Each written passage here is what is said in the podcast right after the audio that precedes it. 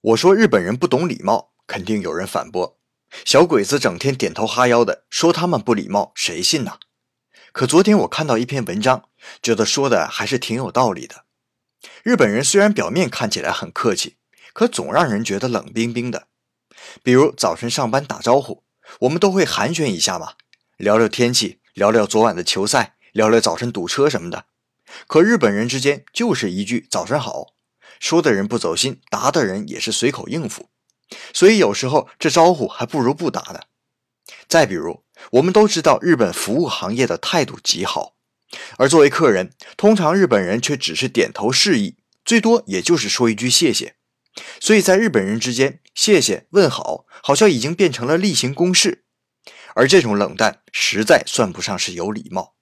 所以在外国人眼里，日本人好像真的很难打交道。